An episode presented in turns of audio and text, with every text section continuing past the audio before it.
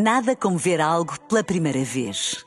Porque às vezes, quando vemos e revemos, esquecemos-nos de como é bom descobrir o que é novo. Agora imagine que viu o mundo sempre como se fosse a primeira vez. Zais. Veja como se fosse a primeira vez. Um dia na história com Carlos Bastos.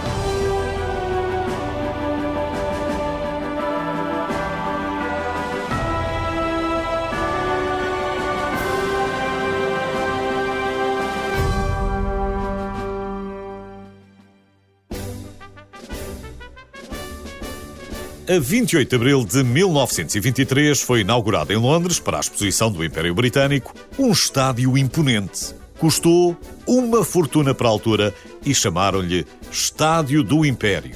No entanto, como foi construído na zona de Wembley Park, rapidamente ficou conhecido como Estádio de Wembley.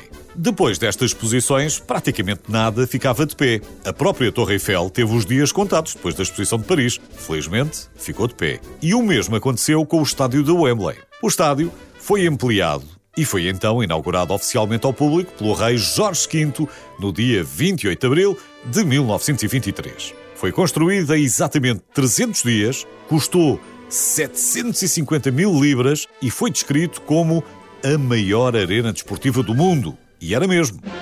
A final da Taça de Inglaterra foi o primeiro jogo realizado no estádio do Wembley. No dia da inauguração, Bolton e West Ham mediram forças. E caso já não se lembre, o Bolton venceu por 2-0. O dia foi de festa, mas foi caótico. Estima-se que 127 mil pessoas tenham assistido ao vivo no estádio, mas nas redondezas estavam outras tantas. Com 300 mil pessoas na zona, a polícia a cavalo tentou repor a ordem e uma fotografia de um polícia num cavalo mais claro ficou célebre. Daí que esta final tenha ficado conhecida como a final do cavalo branco. Já agora, com 127 mil espectadores no estádio, foi batido o recorde do evento esportivo com maior assistência. Recorde que, por sua vez, só seria batido muito depois, na final do Mundial de 1950, no Brasil, quando 200 mil pessoas estiveram no Maracanã. Esta foi a primeira das 78 finais da Taça de Inglaterra disputadas lá até 2000, mas ainda pode juntar mais seis finais de competições europeias. O estádio de Wembley foi também o principal palco dos Jogos Olímpicos de 1948 e 2012, mas acima de tudo ficou conhecido como a casa do futebol inglês. Foi lá que a seleção inglesa venceu Portugal nas meias finais e a Alemanha na final do Mundial de 1966.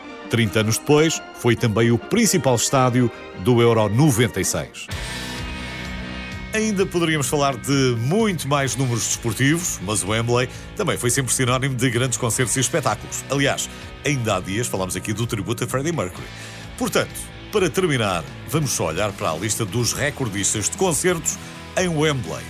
Destacado na liderança, Michael Jackson. Esteve lá 15 vezes. Os Stones, 12. Madonna, 9. Os U2, 8. E Tina Turner esteve lá em 7 ocasiões.